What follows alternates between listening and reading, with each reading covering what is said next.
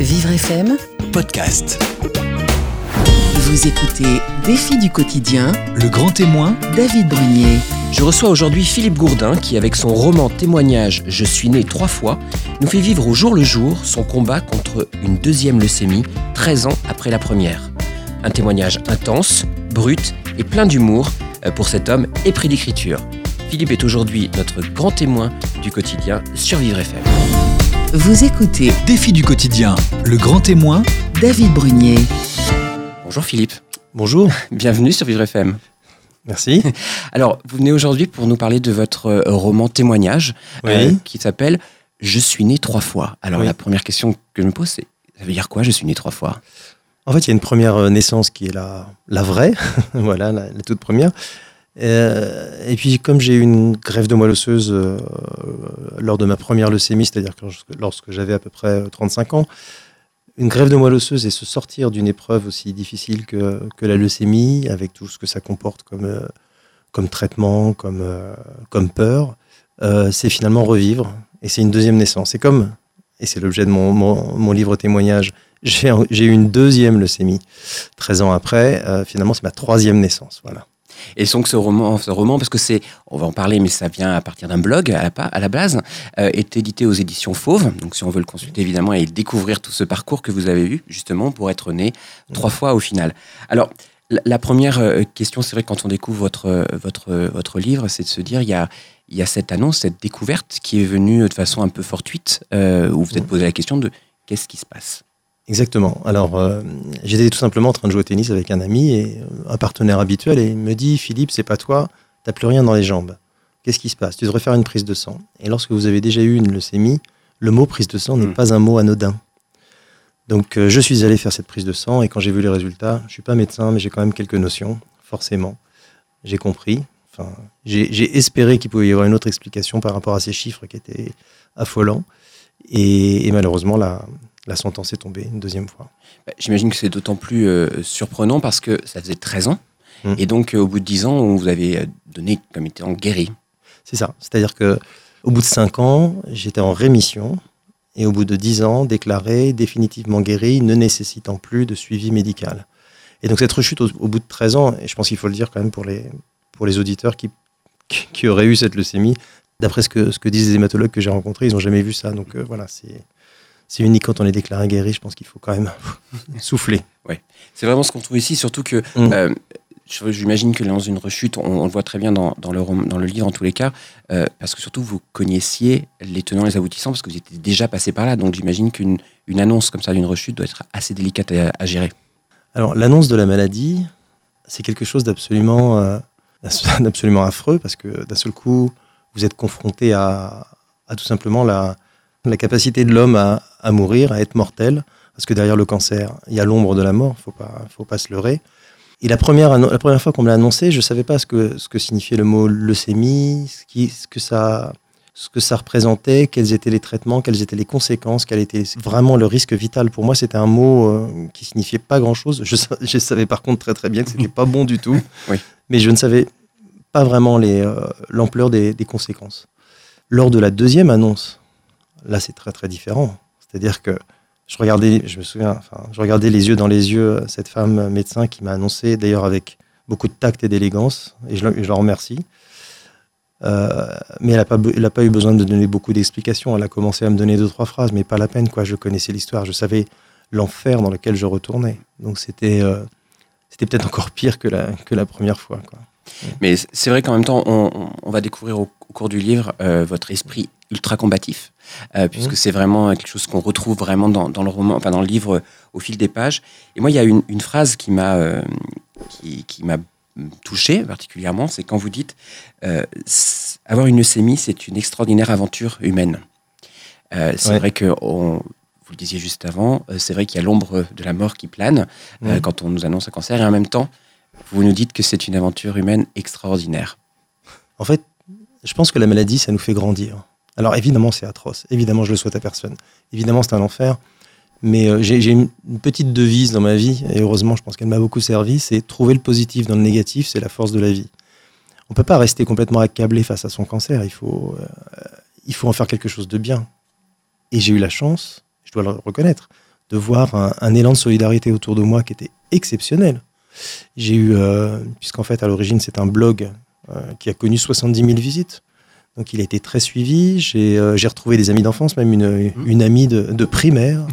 J'ai eu la chance de, de savourer le soutien de mes proches parce que j'ai été exceptionnellement bien soutenu. Et, euh, et puis, j'ai rencontré des gens formidables, quoi, des infirmières, des médecins, des gens. C'était des belles rencontres. Ouais. Donc, il y a, il y a malgré tout du positif. Quoi. Et c'est vrai que c'est le, le format aussi, je, comme vous venez de le dire, de, de ce livre, parce que tout est parti d'un blog. Alors, comment est venue cette idée euh, d'écrire un blog justement au moment où vous alliez commencer justement euh, le traitement, enfin le, le parcours que vous alliez euh, avoir? Alors, je suis auteur de romans, donc pour la jeunesse et pour les adultes. Et puis même, je même vous. Et j'ai toujours entretenu, un, enfin, ressenti un lien assez fort entre l'écriture et la maladie. Je vais vous expliquer pourquoi. C'est parce que le premier roman est né lors de ma première leucémie. C'est-à-dire que j'avais j'avais 35 ans et j'ai bien compris que j'étais pas sûr de m'en sortir et j'ai voulu, je me suis posé la question de ce que je devais laisser à mes enfants, qui avaient à l'époque 5 et 8 ans. Et donc j'ai commencé à écrire quelque chose, mais c'était pas c'était pas satisfaisant. Mais pendant ma convalescence, je me suis dit, j'ai rien à faire à part les allers-retours à l'hôpital et puis gérer ma fatigue. euh, après tous, tous ces traitements, chimiothérapie, radiothérapie. Donc je me suis dit, euh, j'ai quand même envie de faire quelque chose. Et donc j'ai écrit un roman qui s'appelle Les 11 lettres de mon père. C'est l'histoire d'un enfant qui grandit sans son père, mais son père, avant de disparaître, lui a laissé 11 lettres pour chacun de ses anniversaires de 10 à 20 ans. Et donc, quelque part, l'écriture, et là encore, c'est trouver le positif dans le négatif. L'écriture est née, euh, est grâce à cette convalescence et grâce, entre guillemets, à cette première leucémie. Et du coup, j'ai continué à, à écrire euh, toutes ces années euh, pour la jeunesse et pour les adultes. Et ma fille m'a dit, quand, on m'a annoncé la rechute, enfin la deuxième leucémie, euh, elle m'a dit, tu aimes écrire, euh, voilà, le format blog, c'est, quelque chose qui se fait beaucoup. Après, je me suis rappelé que parfois, c'était un peu fatigant de répondre au téléphone avec tous les gens bien intentionnés qui voulaient de mes nouvelles. Je me suis dit, je vais les publier. Euh, et puis voilà, et puis, je, vais lier ma passion de l'écriture et je vais essayer de faire quelque chose au jour le jour. Alors, ce que je trouve très intéressant, justement, le fait qu'on retrouve cet esprit blog, c'est qu'on a l'impression de vivre vraiment avec vous au jour le jour Mm. tout ce que vous traversez, en bien et en moins bien aussi. Ah, tout à fait, oui, c'est vrai que je me suis complètement livré. Je parle de, de la relation avec le pied à perf, euh, de est-ce qu'il faut porter un pyjama, de euh, l'infirmière qui est venue qui a dit, euh, qui m'a dit quelque chose qui m'a qui m'a qui m'a inquiété, le, le nouveau traitement, la fièvre aujourd'hui, ça, ça- ça passe vraiment euh, jour après jour. Quoi. Ouais. Ouais. Non, mais c'est vrai que c'était, du coup, on voit d'ailleurs tous les messages de soutien, puisque vous les en publiez quelques-uns euh, à l'intérieur du, euh, du livre. Alors il y en avait il y en avait 2000 et j'ai dû me Ouais. restreindre parce qu'après le livre était beaucoup trop épais, il fait déjà 300 pages. Euh, j'ai dû me restreindre et j'en ai retenu qu'une cinquantaine. Mais c'est vrai qu'on on voit du coup le soutien et justement les gens Mm. qui, qui sont là au quotidien pour découvrir ce que, ce que vous endurez, euh, dans le côté positif, encore une fois, comme négatif. Euh, c'est un peu une thérapie. Enfin, moi, c'est ce que j'ai eu l'impression de retrouver ici, le fait d'écrire, puisque, Ouais. en effet, c'est quelque chose que vous dites à un moment, vous dites c'est la maladie qui m'a appris à réaliser ce rêve. Donc, vous en avez plusieurs, mais c'est vrai que ce rêve d'écrire, c'est Mm. la maladie, comme vous venez d'expliquer. euh, Ouais. Lors de la, première leucémie. C'est ça, hein. c'est une façon de transformer tout ce drame en, en situation positive, en essayant de d'en faire quelque chose. Et l'objet de ce blog, et si, si j'ai si eu l'initiative de faire publier, d'abord c'est sur l'insistance de pas mal de mes amis qui Ouais. m'ont suivi sur le blog parce qu'ils le trouvaient quand même particulièrement euh, fort, fort en émotion. Ouais. Euh, c'est parce que il faut que j'ai en tête que mon expérience doit servir aux autres. C'est-à-dire tout ce que j'ai enduré, il faut, il faut que il faut que ça serve à ceux qui malheureusement sont aujourd'hui confrontés à la maladie. On le ressent aussi ici. Mais au demeurant, il y a quand même quelque chose de très agréable euh, en plus dans ce, dans ce, ce recueil. C'est le ton que vous utilisez. Est-ce qu'il y a un ton Il y a un ton très humoristique parfois. Ouais. D'ailleurs, je trouve que vous ressemblez de plus en plus à Bruce Willis. Euh, et, puis, Ouais. euh, et puis, du coup, il y a, il y a aussi une vraie pédagogie. Ça, c'est, je trouve, encore plus intéressant pour évidemment ceux qui peuvent être confrontés à cette maladie, mais aussi les gens qui les entourent. Donc, Ouais. c'est toujours intéressant d'avoir ce retour-là. Et puis, euh, la vérité vraie, comme on dit, c'est-à-dire euh, au jour le jour, vous suivre et voir quels sont vos, vos combats. C'est un souhait C'était quelque chose que vous vouliez un peu mettre ce ton-là ou- J'avais pas, euh, j'avais pas au début euh, défini clairement euh, le style d'écriture. Il faut, faut, faut- faut bien, faut bien avoir l'esprit que j'ai démarré ça en quelques jours, juste après avoir appris la, après l'annonce de la maladie, après l'hospitalisation urgente, après le monde qui s'écroule. hein. Donc voilà, j'ai bon, j'ai commencé à écrire de les, premiers articles sont peut-être un petit peu simples, et puis et puis euh, je sais pas. euh, toute façon, j'avais pas du tout l'intention de faire ça pour me morfondre. Voilà, pas du tout pour me plaindre. Euh, ça sert à rien. Euh, j'avais qu'une seule ambition, c'était me battre. Et, et, et voilà. Et donc, peut-être cet optimisme, cette, cette combativité, c'est parfaitement retranscrit dans le livre. Mais c'est c'est vrai qu'on on peut se poser la question de savoir si l'humour justement sert un peu à dédramatiser parfois euh, ce qui se passe. Oui, mais il y a des, quand, on regarde, quand on regarde bien, il y a des scènes Oui. quand même assez cocasses. hein. Assez cocasses à l'hôpital, il y a des choses. euh, Enfin, bon. Moi, je, je parlais de Bruce Willis à l'instant parce que c'est vrai Mm. que c'est, euh, vous nous dites à un moment de façon très humoristique que Mm. justement vous allez ressembler de plus en plus à Bruce Willis au moment où on va vous raser les cheveux. C'est ça? Exactement. oui, j'avais demandé à, à avoir les, les cheveux rasés parce que je me souvenais. Parce que je suis quand même quelqu'un qui a une expérience, une première expérience. Oui. Donc je me souvenais que la première fois, mes cheveux étaient tombés en une nuit à cause des Ah oui. traitements ouais, et que ça m'avait fait très mal. Et, et j'avais mal aux cheveux et c'était pas un lendemain de soirée un peu. voilà, c'était une vraie, une vraie douleur. Quoi. Ouais. Et, euh, et je me dis, pas ça, quoi. Ça, si je peux l'éviter, rasez-moi. Et d'ailleurs, euh, vous me voyez pas parce qu'on est à la radio, mais j'ai gardé ce crâne chauve. Il paraît que c'est à la mode et ça me va très bien. vrai. c'est vrai. Et puis, alors moi, je, je vais pas dévoiler parce qu'il faut vraiment que vous lisiez ce, ce livre, mais euh, vous faites parler à un moment d'une cornemuse. Je sais pas si vous vous souvenez. je pense qu'il faut aller lire le livre pour voir ce qu'il en est de cette Ah oui, c'est un petit peu. euh, Encore pour toi, c'est vrai qu'on doit faire. On doit, mettre sa pudeur de côté hein, dans certains moments à l'hôpital. Hein, et c'est pas toujours. Enfin, c'est pas toujours très. On n'est pas toujours très à l'aise dans ces situations-là, mais quand on l'écrit, franchement, ça fait rire. Quoi. c'est un moyen de dramatiser, de nous faire comprendre ce qui se passe réellement Mais tout en ayant un. on, a, on a tous en tête, euh, vous savez, là, l'espèce de, de tenue euh, bleue là, qu'on met avant d'aller à l'hôpital et qui est complètement ouverte euh, derrière et on voit l'arrêt des fesses. Oui, exactement. C'est vraiment. mais c'est- Enfin, je sais pas pourquoi ils ont jamais trouvé de meilleure solution, mais franchement, c'est. c'est affligeant, c'est affligeant et en même temps c'est c'est rigolo si on veut. Oui, bah, c'est du moins raconté comme vous le faites. Mm. euh, on voit vraiment la réalité des choses, on comprend très bien pourquoi euh, Mm. c'est- c'est là et en même temps ça permet de- d'avoir un peu le sourire en, en le découvrant. Alors moi je, je trouve aussi que dans ce livre, il y a, on en a parlé, on l'a esquissé euh, il y a quelques minutes, mais c'est vrai que c'est une vraie aventure humaine, notamment avec plein de gens différents qui vous ont accompagné. Alors restez bien avec nous parce qu'on va en discuter d'ici quelques instants. À tout de suite. Vivre FM, Podcast. Nous sommes toujours dans le grand témoin sur Vivre FM avec Philippe Gourdin pour son livre Je suis né trois fois aux éditions Fauve. Alors on a un peu découvert, euh, je dirais, le, le- un peu le parcours euh, et tout ce, qui, euh, tout ce qui a fait que vous avez écrit ce, ce, ce livre, mais c'est avant tout, je dirais, une aventure humaine. J'ai une phrase qui, moi aussi, m'a m'a marqué, c'est, vous dites à un moment, le plus beau cadeau qu'un leucémique puisse faire à ceux qu'il aime, c'est de chaque jour leur offrir un lendemain. Ouais.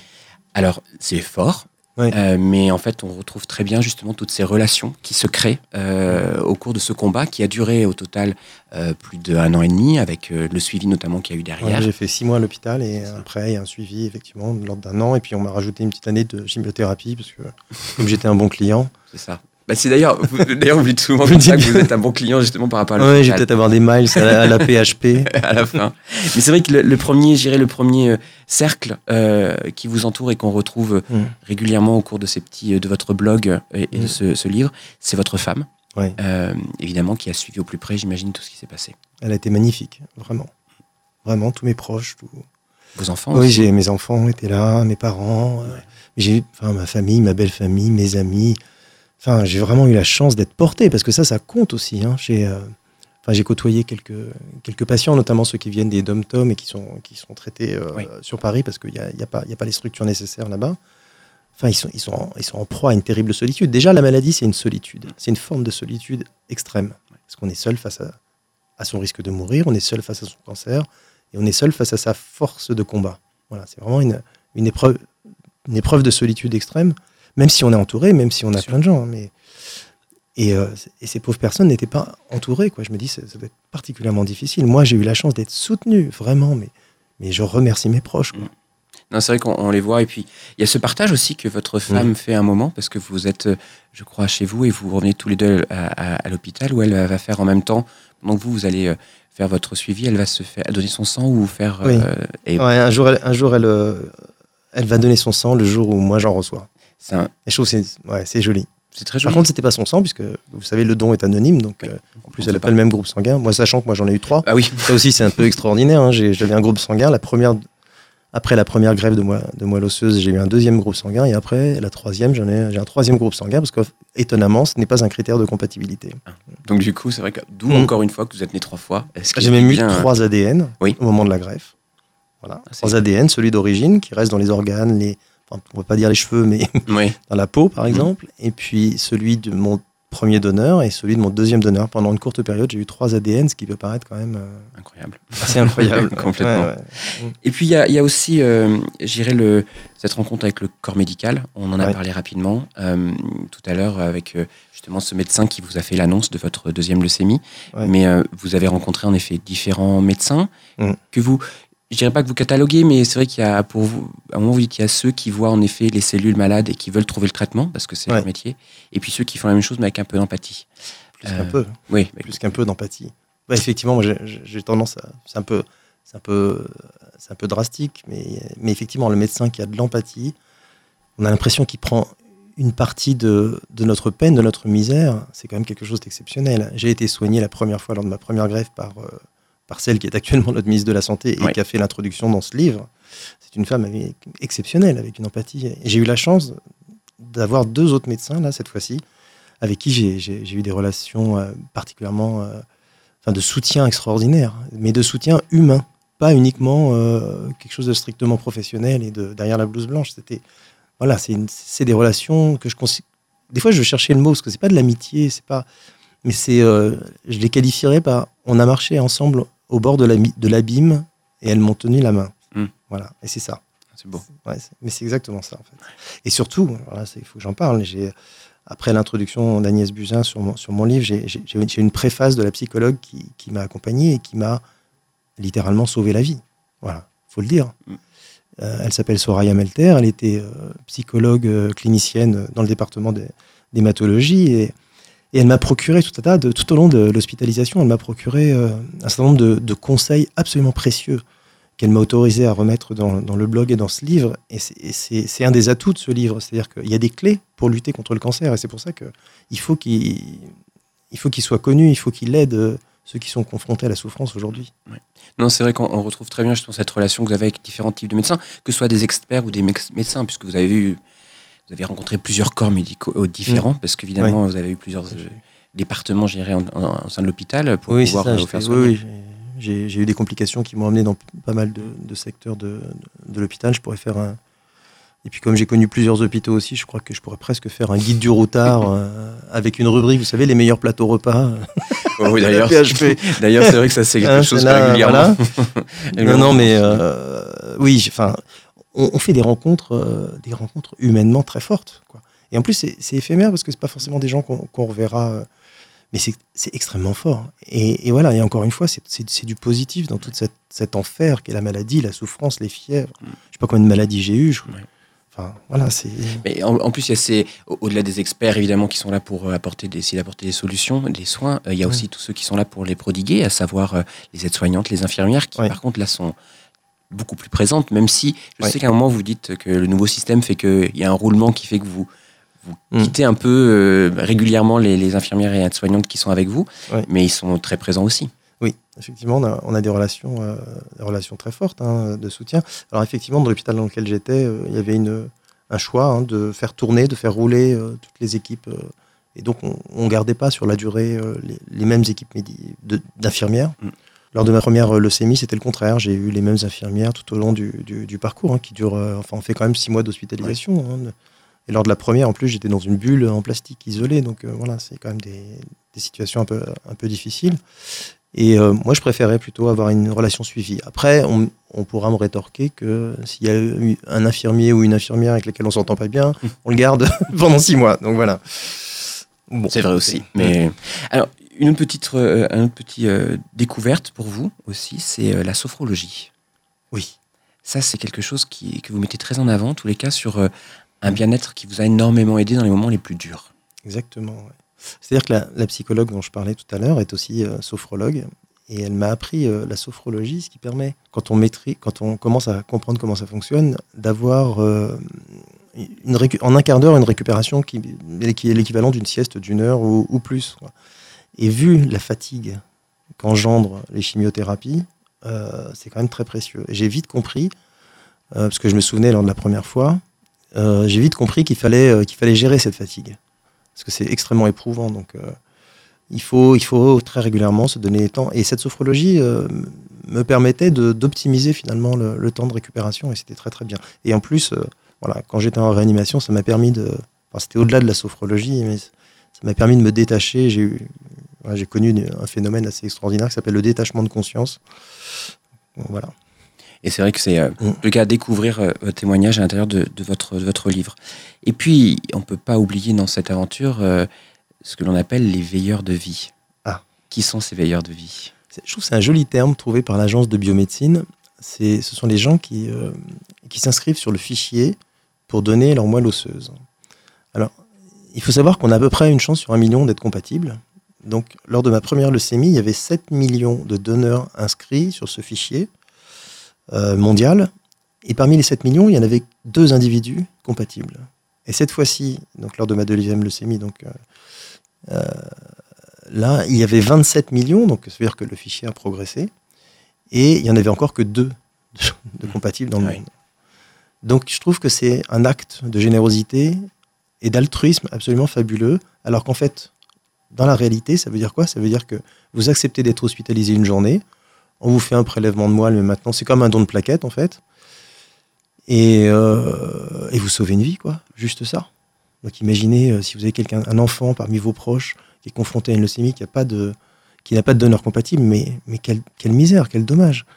Alors que, voilà, et c'est pas tellement dans nos mentalités, peut-être parce qu'on le sait pas assez, mais, euh, mais ce serait tellement beau de, de faire le geste de s'inscrire sur le fichier. C'est- un peu d'administratif, c'est une inscription, et puis un jour, un jour, peut-être vous pourrez sauver une vie. Franchement, c'est extraordinaire.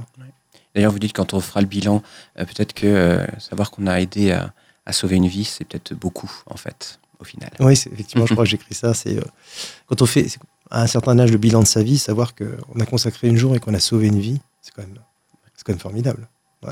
Alors, vous avez aussi une relation un peu particulière avec les animaux. Alors, je ne vais pas aller dans le détail, mais c'est Mm. vrai que vous avez euh, régulièrement euh, utilisé, euh, où il y a des, des animaux qui sont venus vous rendre visite, Mm. notamment un lapin, je crois. C'est ça. D'abord, je, moi, je m'appelle dans le, dans le blog, à un bout d'un moment, je m'appelais la marmotte parce que j'ai dormi tellement d'heures, notamment après des phases de, de réanimation. J'ai même connu un, enfin, un, un phénomène euh, où j'ai dormi trois fois 20 heures en trois jours après euh, une phase particulière, la plus éprouvante de tout le, tout le parcours. Mais effectivement, le lapin, alors pourquoi? Parce qu'ils m'ont injecté des cellules de lapin. Pourquoi? Parce que ça tue les lymphocytes. Et les lymphocytes, c'est quoi? Ce sont, les, ce sont les globules blancs qui, euh, qui luttent contre les envahisseurs. Voilà, qui luttent contre les corps étrangers, contre les cellules étrangères. Donc, en détruisant mes lymphocytes T grâce à ces cellules de lapin qui sont plus fortes, ça permettait de, de limiter le risque de rejet. Voilà, c'est-à-dire que mes défenses immunitaires contre, un, contre, un- contre des cellules étrangères euh, allaient être complètement euh, anéanties, et donc ça, permet, ça favorisait la greffe et la- et l'absence de rejet. Donc, euh, n'hésitez pas aussi à découvrir le kangourou dans ce livre. Vous verrez que Philippe a une relation particulière avec ce qu'il appelle le kangourou. Ouais. Il y a aussi vos cannes de. Ouais, J'ai des cannes de serin parce que forcément, quand vous, quand vous restez allongé pendant des jours et des jours, au bout d'un moment, vous avez, vous avez euh, vos muscles qui fondent. hein. C'est vrai que j'avais des cannes de serin et j'arrivais à bien croiser mes jambes comme le font les mannequins, vous Oui. savez. Et ça, c'était une découverte pour moi. Dans tous les cas, voilà, vous pourrez découvrir à l'intérieur de. Je vous le disais, euh, c'est des choses euh, qui sont dures parfois, qui sont bien expliquées, très pédagogiques dans, dans, le, dans le livre, mais aussi en même temps beaucoup d'humour qui permet parfois de comprendre par des images, notamment ce que vous avez traversé, ce que vous avez enduré. Alors, on va en revenir un peu en, en- un peu plus en détail peut-être sur ce parcours, parce que pour moi, le, le roman, enfin le livre se divise en deux, c'est-à-dire la, toute la partie du traitement jusqu'à euh, ce basculement, le jour de la greffe. On va en parler d'ici quelques instants, donc restez bien avec nous. On reste avec Philippe pour en parler. Vivre FM, Podcast. Nous sommes toujours avec Philippe Gourdin pour son euh, livre Je suis né trois fois aux éditions Fauve, euh, qui traite et qui parle de son combat contre, non pas une, mais sa deuxième euh, leucémie. Alors, c'est vrai qu'il y a une, une, une vraie étape, euh, dans, dans, ce, dans ce roman. Tout d'abord, il y a la découverte, les traitements amont, jusqu'au moment de la greffe et l'après-greffe. Alors, tout au début, euh, il y a cette, euh, avant cette découverte, cette découverte un peu euh, brutale, Mhm. de rechute, au bout de 13 ans. On l'a dit, mais c'est quand même assez difficile à encaisser au départ. Ah bah c'est oui, c'est horrible. C'est horrible parce que en plus, euh, comme je, je savais la dureté des traitements. Voilà. Et puis, euh, et puis je trouvais ça profondément injuste. Pourquoi quoi? Pourquoi? Quand même pendant 5 ans, 5 ans après la première leucémie, j'ai eu peur de toutes les prises de sang, tout au long des traitements, enfin des suivis médicaux qui étaient euh, d'abord tous les deux jours, puis toutes les semaines, puis tous les mois, puis tous les deux mois. Puis... Et euh, pendant 5 ans, j'ai tremblé à chaque prise de sang. Au bout de 10 ans, j'ai continué à avoir peur. Et au bout de 10 ans, on m'a déclaré définitivement guéri, enfin soulagé. Quoi. Et au bout de 13 ans, je rechute. C'est quand même. Voilà, il y a un sentiment d'injustice qui, est, assez fort. Et, puis. et, c'est vrai, que là, à ce moment-là, moi, il y, a encore une phrase dans, le, dans le livre qui, est, qui, reflète en tous les cas ce point de vue, c'est quand vous dites mm. j'avais déjà tutoyé les démons de cette grave maladie. Mm. Euh, et en même temps, vous, vous dites qu'il ne faut pas voir ça comme du poison, mais aussi euh, voir le côté positif des choses, pas comme mm. qu'une maladie. C'est important pour vous ou pas? Mais oui, c'est encore toujours cette, cette, nécessité de voir un peu le, côté positif. Si vous... Il y a une image que je, enfin, je connais euh, que, que, je voudrais euh, resituer, enfin redire, c'est euh, soit on, on, voit le cancer de manière verticale, soit on le voit de manière horizontale. Voilà. Vertical, ça veut dire quoi? C'est comme une malédiction qui vous tombe dessus, qui est profondément injuste, qui vous écrase et vous êtes en dessous et vous bougez plus. Ça, c'est pas bon. Soit, mais je pense que c'est inéluctable, inévitable au moment de l'annonce de la maladie. Mais très vite, il faut se mettre dans, dans une vision plus horizontale du cancer où c'est un obstacle sur votre chemin de vie ça change beaucoup de choses dans le conditionnement psychologique. C'est-à-dire que on est face à un obstacle, on est face à une épreuve, on la regarde en face et on doit, on doit l'affronter. Et si c'est un chemin de vie, ça veut dire que derrière peut y avoir quelque chose. Donc c'est pas du tout la même approche. Et, et dans mon dans mon livre témoignage, là, j'essaie de, de mettre quelques-uns, quelques-unes de ces approches qui changent tout. Parce que quand on est confronté à une leucémie, enfin, un cancer, euh, il y a d'abord euh, la chimie, les, médicaments euh, qui sont là pour, pour traiter le problème. Et merci, merci les chercheurs. Merci, merci le système de santé français qui est quand même le meilleur au monde. Et merci les chercheurs et, les médecins qui sont parmi aussi les plus performants. ensuite, il y a, il y a le destin, il y a une part de destin hein, qui fait que ça passera ou ça passera pas. Mais il y a aussi une part qui appartient. Il y a l'entourage, ouais, ça aussi c'est très important. Mais c'est donc le soutien psychologique. Et enfin, il y a une part qui n'appartient qu'au patient. Cette part, euh, eh ben, on ne peut pas ne rien faire face à son cancer. Il faut, il faut agir. Alors, c'est pas toujours très simple. J'ai essayé de, de, donner quelques pistes qui, encore une fois, ont été pour la plupart euh, suggérées par la psychologue qui, qui, m'a accompagné, qui m'a beaucoup aidé dans cette épreuve. Mais euh, voilà, il y a une part qui revient à la combativité du patient. Donc clairement, on, retrouve vraiment cet esprit combatif. je dirais le, fait que vous ayez une première expérience déjà avec la leucémie 13 euh, ans auparavant euh, mmh. vous a permis peut-être de repartir directement dans le combat, peut-être pas avoir cette, ce passage de rejet en disant pourquoi moi. Peut-être que vous avez réussi bah, si, si, si, si, moi j'ai eu, enfin, j'étais effondré quand j'ai appris. Hein, la deuxième, bien sûr. Ouais, ouais j'étais effondré, mais après, vous avez deux choix. Hein. Soit vous abandonnez, vous lâchez, soit, soit vous vous battez. Donc, moi j'avais plutôt envie de vivre, donc on est parti. Et, puis là, vous apprenez euh, quelque chose qui, a priori, n'est pas votre fort à la base, mmh. c'est la patience. Alors là, plusieurs fois, vous le répétez que, euh, notamment, votre travail à vous, c'est de vous reposer mmh. et de laisser les autres faire leur travail et être patient. C'est ça. Il faut, enfin, ce sont des traitements qui durent des mois et des mois. Donc il faut attendre, il faut accepter l'idée d'être euh, d'être dans une chambre d'hôpital, euh, puis en plus sans avoir la possibilité de sortir, hein, parce que euh, dans la plupart des, enfin dans pas mal de, périodes, on a les traitements font qu'on n'a plus de système immunitaire. Donc, inutile d'imaginer sortir ne serait-ce que dans la cour. Ça c'est pas possible parce que sinon on chope toutes les bactéries, tout, enfin, tout ce qui traîne. On est quand même dans des isolements très très très stérilisés. Et et euh, je sais plus ce que j'allais dire. non, on disait, justement que euh, vous aviez cet esprit euh, combatif euh, à la base, mais la patience qui était nécessaire pour mm. se dire qu'on ne pourra pas avoir tous les résultats immédiatement. Ça, c'est quelque chose qui est hyper, hyper difficile, c'est l'attente des résultats. Parce que quand on est hospitalisé comme ça, on attend toujours les résultats. Les résultats de la première chimio, les résultats est-ce qu'on aura de la fièvre, les résultats est-ce qu'on va vomir, les, euh, les résultats des, bah, des, des, médicaments pour, euh, pour arrêter de vomir, euh, les résultats sanguins de l'étape suivante, les résultats de l'analyse de la moelle osseuse, parce qu'on nous fait des ponctions de moelle C'est un, un truc qui est très sympa d'ailleurs quand ils percent l'os pour aller chercher, le, aspirer un peu de moelle. Euh, et à chaque fois, on attend les résultats. On est toujours en train d'attendre. Et puis il y a des résultats qu'on a du jour au lendemain, puis d'autres, euh, il faut attendre euh, que ce soit mis en culture. Et, cette attente, et attendre des résultats, et attendre de la greffe, et, attendre, et ça, c'est insupportable. Mais, mais on n'a pas le choix. Quoi. Ouais. Et c'est c'est vrai que voilà, il y, a- y a ce moment euh, Mm. arrive, le jour euh, J de la, de la greffe. Donc vous, Mm. c'est ce qu'on appelle une allogreffe, c'est ça? Oui. Alors, allogreffe, ça veut dire que c'est la greffe d'un donneur euh, étranger. Voilà. D'accord. Parce qu'il existe des autogreffes, c'est-à-dire qu'on peut euh, prendre sa propre moelle osseuse, extra- enfin les médecins extraient la moelle osseuse, la nettoient, c'est-à-dire retirent les cellules cancéreuses et la réinjectent propre. Alors je vais vous poser une question. Est-ce que vous êtes reparti être, aux États-Unis? Non, parce que euh, autant la première, lors de ma première greffe, j'avais euh, effectivement lors de ma première greffe, j'avais j'avais compris, vu le nombre d'heures de transport et de vol pour que la moelle arrive, j'avais compris que c'était l'Ouest américain, donc c'était et, j'avais pu savoir que c'était la Californie. Donc pour mes 40 ans qui ont suivi, euh, je suis allé en Californie. Et là pour la deuxième la deuxième leucémie, je me suis dit où que ce soit, j'irai pour mes 50 ans qui suivent juste derrière. Et, euh, et malheureusement, ils n'ont jamais voulu me dire de quel état des États-Unis, parce que c'était encore un donneur américain pour la deuxième fois. Et jamais ils ont voulu me dire de quel, euh, de quel état c'était, donc euh, je sais pas où aller. Vous n'aurez plus qu'à choisir sur une carte. ouais, voilà.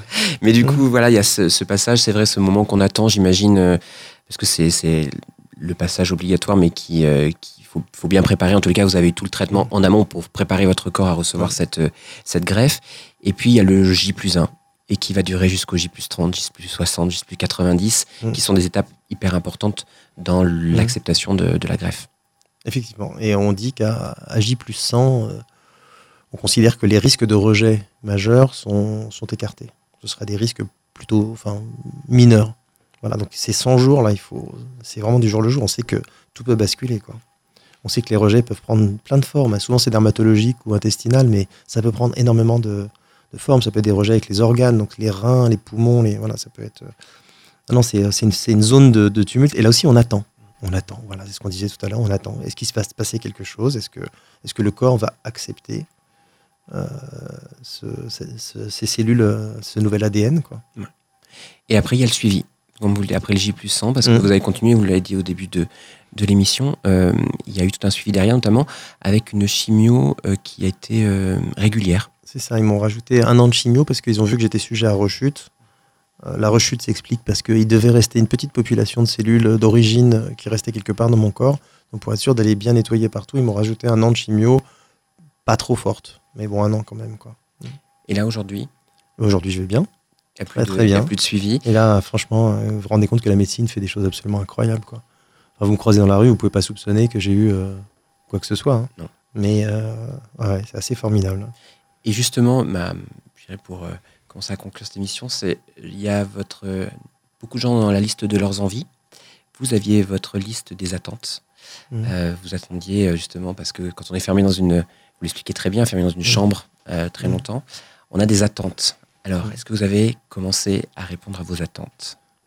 Alors, euh, oui. De toute façon, aujourd'hui, j'ai un, style de vie qui fait que. Enfin, un mode de vie un mode de, façon de voir les choses qui est, forcément euh, différent de celui d'avant. Parce que ce sont quand même des épreuves de vie qui vous, invitent à, relativiser sur les petits soucis du quotidien, à prendre de la hauteur sur, pas mal de choses. Donc, euh, oui, si j'ai envie, de, si, j'ai envie de faire un beau voyage, je le fais. Voilà, je laisse pas.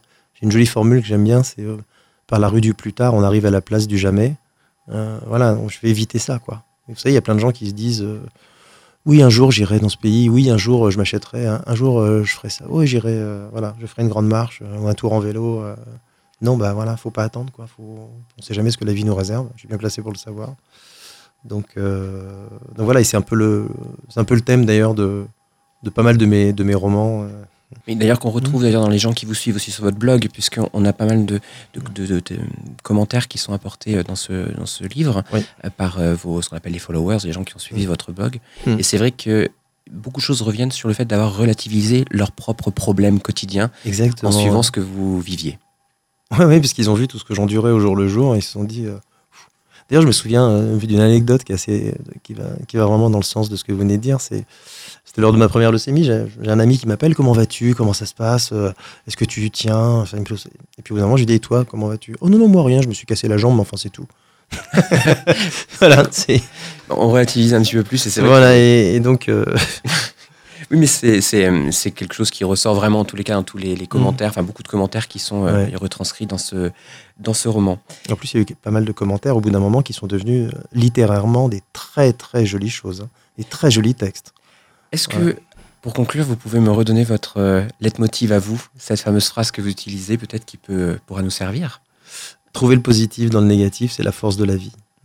Eh bien, écoutez, en tous les cas, j'espère que elle va continuer à vous accompagner. En tous les cas, Mhm. j'ai été ravi d'être avec vous. Je vous rappelle que votre livre Je suis né trois fois est sorti aux éditions Fauve, Philippe Gourdin, qui donc euh, nous, nous, trans- Mhm. nous tra- traversons avec lui en tous les cas tous ces, euh, toutes ces péripéties et, et ce combat contre la maladie. Et vous pouvez me suivre sur mon site internet euh, www.philippegourdin.net. Et bien, n'hésitez pas en Voilà. tous les cas. Merci beaucoup, Philippe, et on vous dit à très bientôt. Au revoir. Merci. Vivre FM Podcast.